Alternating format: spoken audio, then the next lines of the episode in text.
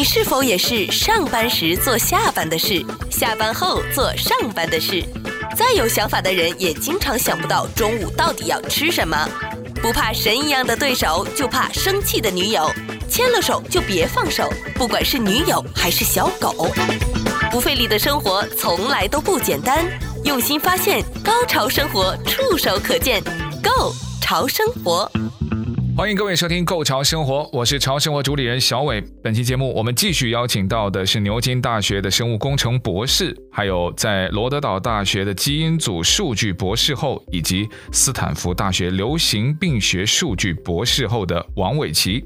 欢迎伟奇。大家好，谢谢主持人。但是他现在的身份呢，已经是原创小说的 IP 创作者。王伟奇呢，曾经是美国斯坦福大学的大数据科学家，从事人体免疫学大数据的分析和研究，领导以及研究过的课题呢，涉及人体的 T 细胞基因型、花生蛋白过敏、乳腺癌等等，并且主管美国卫生部与斯坦福大学医学院各大项目之间的数据共享和对接工程。之后，他创作了魔幻加硬科幻小说系列《Code of Rainbow》，中文名呢叫《彩虹密码》的科幻小说，目前已经出版了英文版的三本，第四本呢。也很快跟我们的读者见面。这个系列受到欧美很多读者的一致好评，在没有运营的状态下呢，数次获得了 Amazon.com 上面的排行榜少儿读物的总榜榜首。大家如果有兴趣，可以参考呢，我们在这个资讯栏下方列出的官方网站，以及在亚马逊上能够买到这本科幻小说优秀作品的链接。因为我不是全职写，我想这个想起来就写，有感觉就写，是这样。我是灵感型的，就是有就写，没有就先等着。前前后后花了很多年，写很快，改很长时间。嗯，第一本书我改了一百多遍。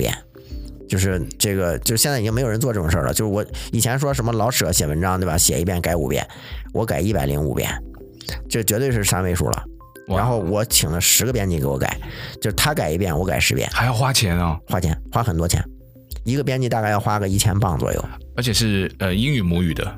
然后对，当然是英语，也是作家背景的，呃，编辑就是专业的编辑，专业编辑背景。但是编辑也分，就是他们的水平也有三六九等。说实话，啊，就是我我这个人，因为我从我现在复盘，我发现我从小就是创业者思维，就是说，呃，因为这个东西回头要上上到市场上面向读者，嗯嗯、市场会判定它好或者不好。嗯，所以你这个编辑如果只跟我说好话，说哎我很喜欢你的书啊，这类喜欢的，不好意思，拜拜，就是我不需要你。哎，你会跟他们面试吗？呃，不会，我就直接会把那个发给他。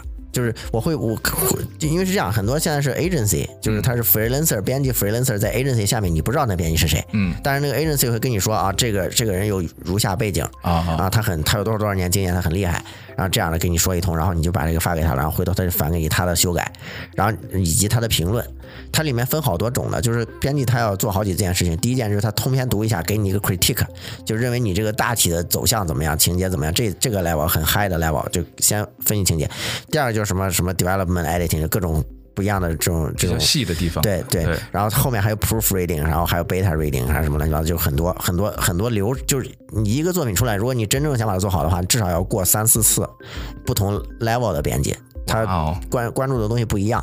嗯，然后呢，我其实最最挑剔的就是那个第一次那个对情节和那个对整个的那个那个。我也很好奇那个那个应该是收费最贵的吧？呃，那个。其实不是，因为为什么呢？因为他是他读，他不需要一行一行的给你改，所以他的工作量小。他工作量小，他的收费就不是很高。哦、那个最贵的是那个 development editing，就是他。可是他卖脑子哎，他会给你的故事情节，甚至你整本书的那个剧本走向，嗯、他会给你一些很实用的建议。我对倒是觉得他的那个。格局是稍微更高一点，对他那格局更高，但是就是说，因为 development editing 就第二层，他也得卖脑子，就是他、哦、他就是你这两个编辑不一定是一个人，就他也得读一遍。嗯、但是就是你直接做 development editing，如果说你的情节上面有大的错误，或者说大的不合适的需要改的地方，那那个那个 level 就就就他那块儿没法给你改，因为你要大大调整嘛，大调整没法在那一层改，所以一开始先要把大块儿。捋清楚，对，嗯、要改从那里改，嗯、改完了之后再做那个下一层的，就是到开始改词儿了这种的，嗯、改句法，改改那个呃这个这个段段落那种那个样式那种那那这是第二层，然后再往下再有专门抠标点的，这都有，所以就是这这些就是一层一层的。然后我最看重的就是一开始那一层，就是 development editing，所以就是我在第一本书的时候，我找了多少个人，反正三五个吧至少，而且我还专门是找了不同性别的。就是我想看看男男编辑怎么认为，女编辑怎么认为。就我我这个人就是做事要么不做，要么就是力求做到最好。很很周到哎，对对，那有的时候。大家可能没有想到这个这个点呢。对对对，就我我因为我知道后面这个东西是要面向市场的，就大家会来看的。如果如果他这块弄不好，对吧？回头但市场会来打我的脸的。所以就是我一开始就对要求就比较高。嗯。然后如果这个编辑只说好话，那不好意思，你就拜拜了。我后面我就就是靠这套筛选逻辑，最后找筛到了一个很厉害的编辑，就是他特别 critical。就是他倒是能把你骂得体无完肤的，你特别喜欢他吧？我比较喜欢他，就我宁愿被他骂，我不想被读者骂。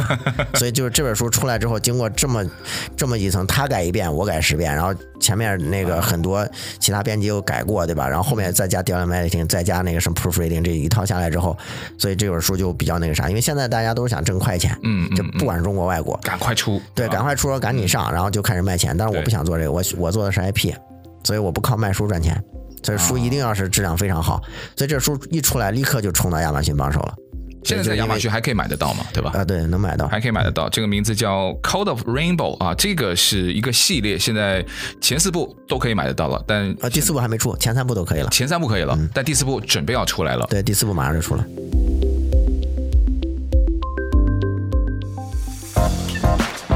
的生活从来都不简单，用心发现，高潮生活触手可见，Go 潮生活。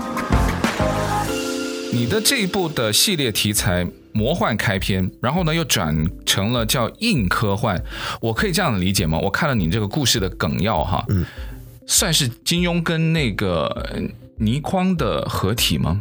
其实按西方的思维说，因为这个英文的，因为英文小说，对对，因为我我的读者总是拿它和哈利波特比。哈利波特，对对对，嗯，因为他们有点像嘛，但是其实很不一样嘛。但是因因为哈利波特太火了嘛，大家一提到魔幻就认为是哈利波特。一有一旦这个书里面有魔法学校，他们就认为是哈利波特类的。你的那个也有魔法学校？有，因为是给小朋友读的。嗯，这个之所以要有魔法学校，是因为这个世界观大的那种架构大的这种这种小说，呃，一个最好的带读者理解这个世界观的方式，就是让他进就跟着主角。进一个学校，那个主角在学习的过程中，读者也就明白了。所以当时也是，嗯，没有更好的办法，没办法，就让他还是得有一个学校。而且很多人喜欢看学校里的情节，所以也还对。所以当时也是决定让这个也是个少年英雄的成长，一个魔法师。对，但是他这我这个《科特·雷蒙》底层的这个最重要的一点是什么？是。它不是魔幻哈，对，它不是纯魔幻，它是魔幻开篇，然后最后后面会转转成这种科幻，然后很硬的科幻。就我不知道大家应该听说过刘慈欣和《三体》吧？嗯，就那种超硬核的科幻。对。但是呢，这种硬核科幻有个问题，就是很多人读不懂嘛，就是因为它里面这个它太硬了，就是对，就是有有很多知识门槛在那一放着，就读不懂，对，对，就完全不知道你在讲什么。对，这是个很大的问题。所以我我写这个是给青少年看的，这个。我肯定要解决这个问题，就是怎么让大家就是寓教于乐嘛，这也是这是一个很重要的一个一个愿景。但你不能瞎说，对，你不能瞎说。硬科幻一定也是能够就是至少有一定的这个有逻辑理论基础的，但这个我正好有嘛，因为我就是我是做学术的嘛，从小我就喜欢思考这个，然后就是怎么让孩子看懂，对吧？就是就是这就是考验作者的功力嘛，就是我一点点这我为什么从魔幻开篇，你一上来直接写《三体》是硬科幻，那别说孩子，大人很多都看不懂。嗯。然后这个为，但是你一开始说给他一个就是像哈利波特似的完全没门槛的这么一个一个一个魔幻，然后让大家先先读故事，先先觉得好玩，然后每一本加一点科幻元素，每一本加点科幻元素，最后到六七本之后就变成是以科幻为主的这么一个一个那一一个小说了。然后这里面的因为前面有一本一本的铺垫，随着情节的发展，就大家一点一点，那小朋友都能看明白。就到后面哪怕谈一些高深的知识，比如说相对论。比如说时间空间，比如说平行宇宙，比如说这个这个呃量子力学，那你这个你若别人看不懂，那你写着就白写了，对吧？就所以就是通过一步一步、一点一点的这个提升的这个这个阅读的这个门槛，最后再让小朋友也能看懂什么是量子力学，在里面会会会通过这种故事的形式寓教于乐把它写出来。哎，有人会这么说，因为你理工背景太强，会是在通过文学作品。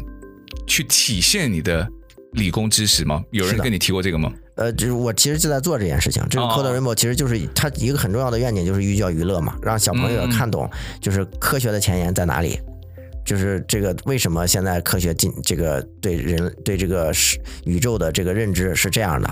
啊，里面的有一些很这个经典的理论都会在里面就是体现出来，但是就不会说啊，我来教你这个理论，而是说在故事里面用情节已经把它演绎出来了。对，那你提到故事跟情节，那故事情节都是你自己有经历过的，或者是一些什么现实生活中的故事灵感吗？有有那些对，因为我有个习惯就是这个，呃，我我因为灵感随时蹦出来，因为你当时必须随手记下来，要不然回头就忘了，所以我经常就是掏出手机来，一有灵感我就说句话。然后当时可能没有时间去整理了，先说句话，先把这个灵感说出来，回头再把它写下来，然后再把它存起来，就这样。所以这么几几十年下来，攒了一堆灵感。就很多人问我说：“你写这么一个一个系列哈？”对啊，一个系列一，因为作者一般能写一本就不容易了。你写一个系列，说你哪来那么多东西？你不怕那个灵感枯竭或者是内容枯竭？我说，因为我攒了几十年。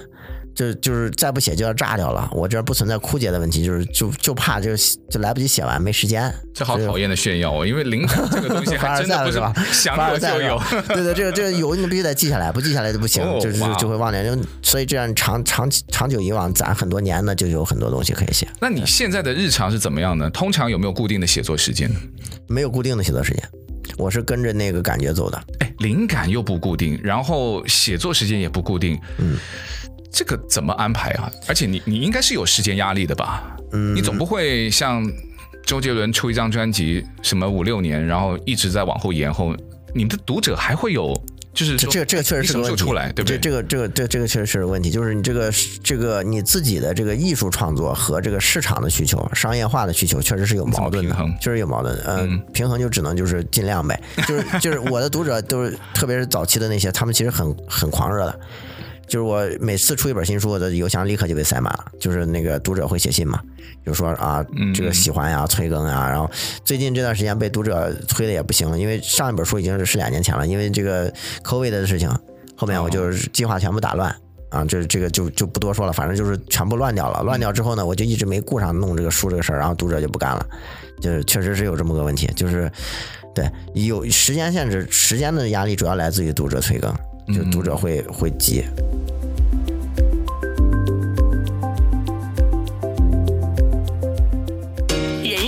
有时就跟香菜一样，什么都没做也会被讨厌，一成不变往往比善变更来得讨厌。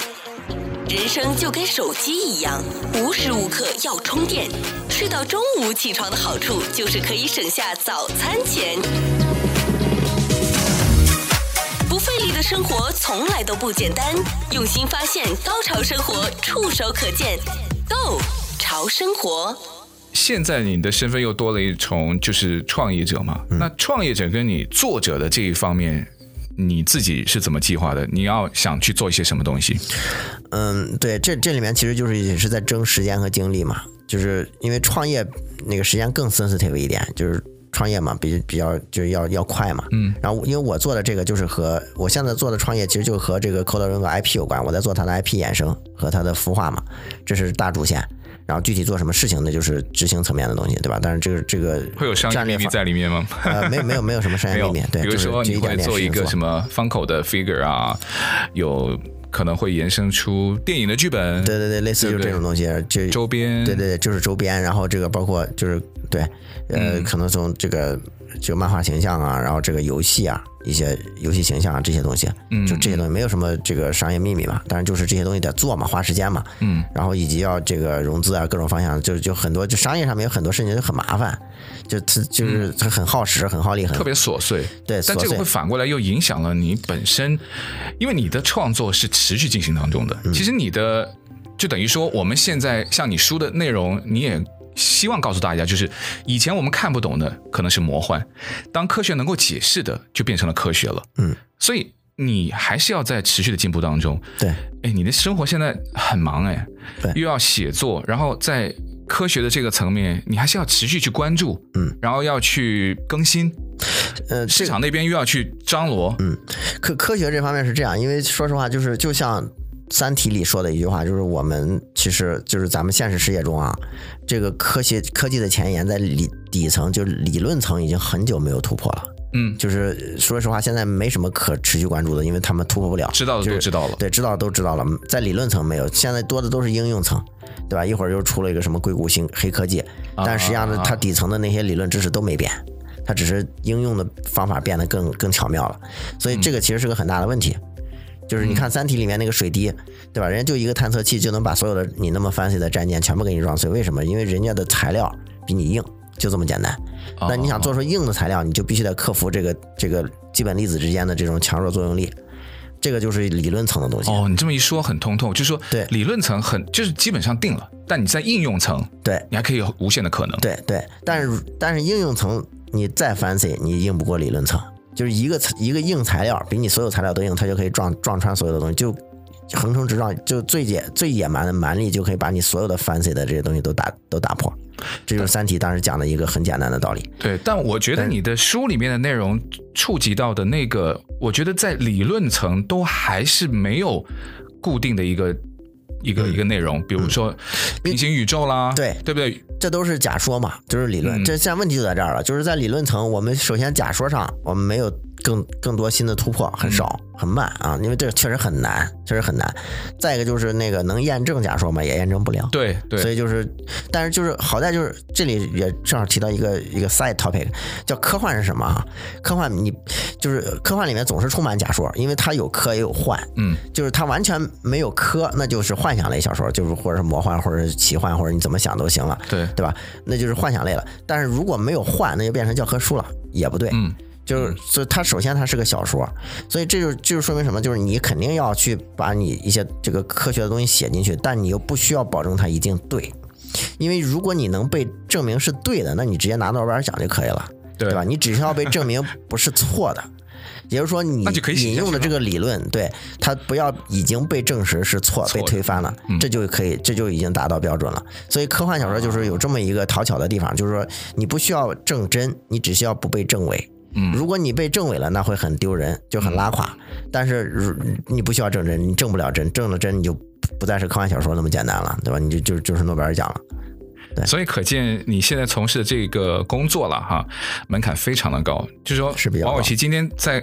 跟我们所有听众分享的，你都可以去做，但你不一定能做得了。好、嗯，我就觉得这个门槛太高了。那之后呢？第四部会有第五部，还有第六部吗？嗯，对，我计划中有七到十本，七到十本。嗯，那每一个新的那个身份的诞生，他们之间的关联，它会更多的是因为你自己的剧情发展，还是说科学的发展？我们好奇就想，这这个问题，我觉得问这个问题非常好，我非常 appreciate 这个问题啊。是，嗯、这这其实牵扯到一个一个一个相关的话题，就是科学科幻有一个软科幻和硬科幻的概念，甚至魔幻现在都已经内卷到有软魔幻、硬魔幻。但是其实这个也不能叫内卷，就是就怎么说呢？什么叫软科幻、硬科幻？就是就是我们怎么看得出来？对，就是软科幻、硬科幻这个概念一直存在啊，但是它一直不被主流就是宣传。为什么？因为大多数人是。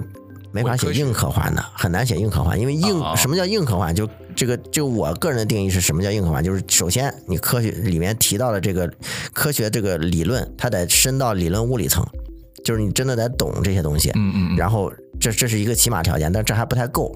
就是说什么叫硬科幻？你像《三体》就是最典型的一个硬科幻，就它里面情节的发展是根据理论物理层的，就是理论层的这种这种现象，嗯，而推动的。嗯嗯你比如说，我知道你说的那个，嗯、对，就是你不就不不像说，比如说《星球大战》，对吧？一个很经典的老外的这个 IP，对吧？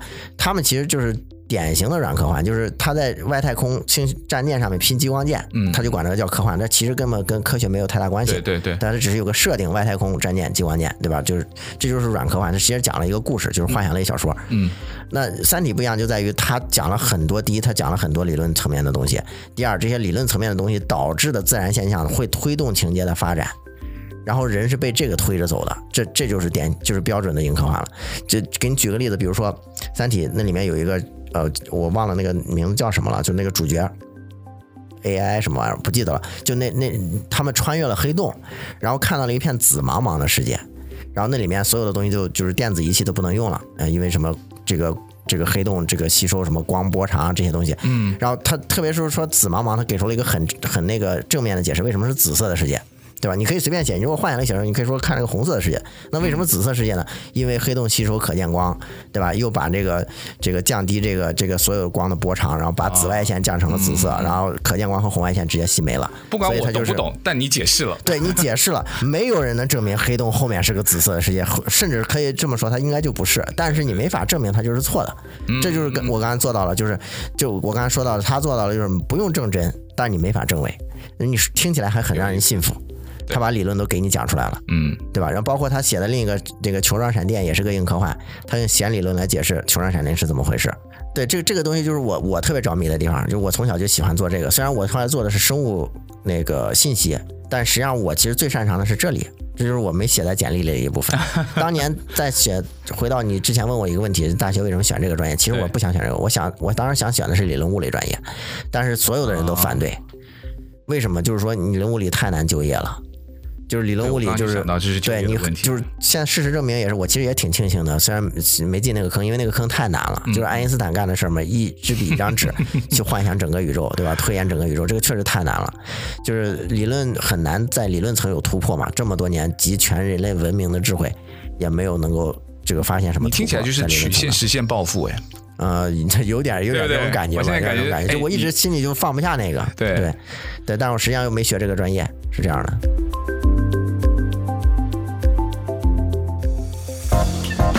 费力的生活从来都不简单，用心发现，高潮生活触手可见，Go 潮生活。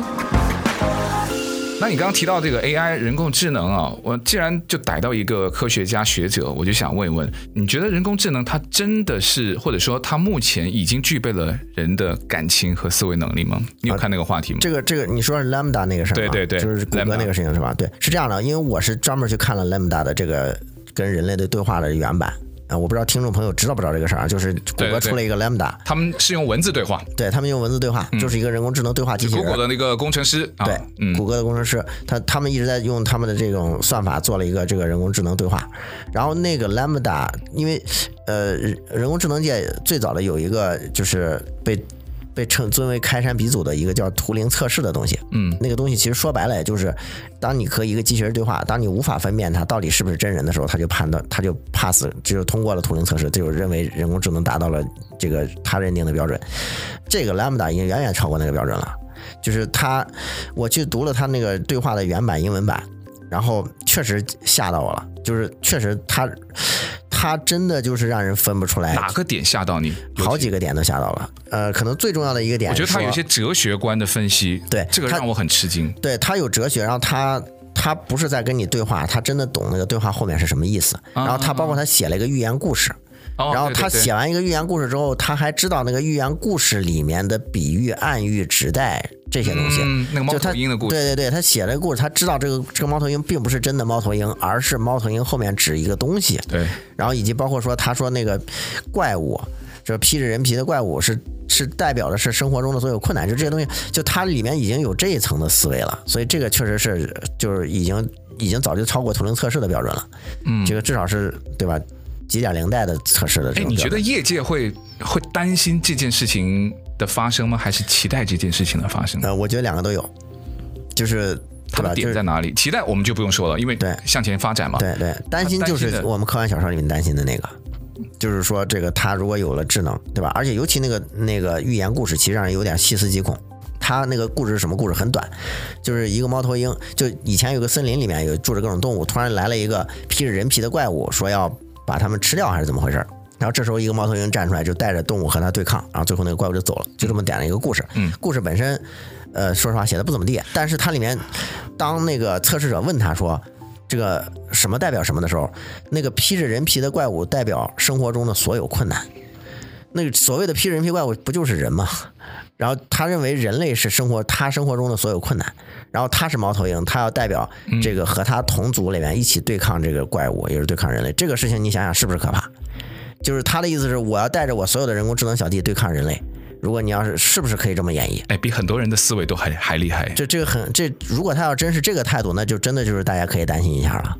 就是科幻小说里面说的那个最后机器人取代人类的这个东西，这个是担心的。对，所有人肯定都担心这个，但是它只是个对话机器人，嗯，嗯，它有没有能力做任何其他操作，这个不得而知。对啊，但是如果人工智能能够做到这种程度，其实我认为啊，我们现在就是已经到了一个临界点，就是我们现在的这个硬件的算力、云计算，它这个这个这个效率和这个呃带宽。然后以及这个现在的信息的这个含量，可以 feed 给可以给这个人工智能学习的这个知识量，已经都已经丰富到一定程度了。嗯，算法也优化到一定程度了，硬件支持也到一定程度了，什么各种这么这个网络传输也都都都 OK 了，就看能不能捅破那层窗户纸了。就是现在，如果说人们真人类真的要决定说往前迈这一步，试图去捅破这个窗户纸，让人人工智能真的具有人类的这个情感。因现在我觉得还还应该是没有做到的，即使那个机器人特别像，但也未必就是有了灵魂。就是有灵魂这个东西是量变产生质变的，就是它不一样。嗯，就是有能够和人对话特别像人，和他到底是不是真的人，就是真的那种这个独立思维还是不一样的。因为可以特别像思维有了能力之后，你其实还需要有行动的能力。那那个行动能力是是下一步，就是首先你还得有想象力，嗯、就这个想象力能不能出来？嗯、就目前为止，预言已经有点像想象力了。对对对。但是到没到真正的就那一步，现在还没法定论。对，真的不一样。所以我觉得就是现在人类在人工智能方面处在一个临界点，就是就看什么时候能突破那一点。这个我个人的浅见啊，我觉得真的也。可能给听众非常多的启发。那你之后的会有涉及到这方面的内容吗？有啊有啊，好奇问一问。你说那个小说里面？对啊，对，会有，肯定会有，会哈。嗯，哎，但是它不是主打。我觉得我我更关注的是宇宙，就是不是人工智能。就是就是回到我一开始选专业，我一我一直就是我其实特别喜欢计算机，特别喜欢电脑。我如果我选择做码农的话，我肯定也是个挺不错的 coder。但是为什么没有选走这条路？就是我觉得计算机是人类发明的东西。嗯，呃，我我不想拿它作为我终身研究的。你希望驾驭它。对，我觉得它应该是个工具，而不是就我应该研究的是是创造人类的东西，而不是人类创造的东西。这是我底层的思维。就我要去研究自然科学，而不是研究这个这个计算机科学。当一个科学家具备写作能力，而且是中英文的写作能力，然后还可以讲故事，很希望我能够回到我小的时候，能够遇到像王伟奇这样的。当然，你要去做老师，那我觉得太太过瘾了。我们每个人真的就能够对于科学，或是对于世界的一些宇宙的东西，就有一些更就是好的理解吧，不至于是那么的无知，也不至于是那么的自以为是。非常期待王伟奇的之后的系列的创作。呃，伟奇你的书，然后我都会把一些链接会放在我们除了直播之外，我们会有这个 podcast 的重播，我会把这个资料都放在我们的描述栏里面。那也期待呃王伟奇。的新书继续大卖，谢谢。然后希望你的灵感继续爆表，几十年用不完。谢谢。今天谢谢王伟奇，谢谢你，谢谢主持人。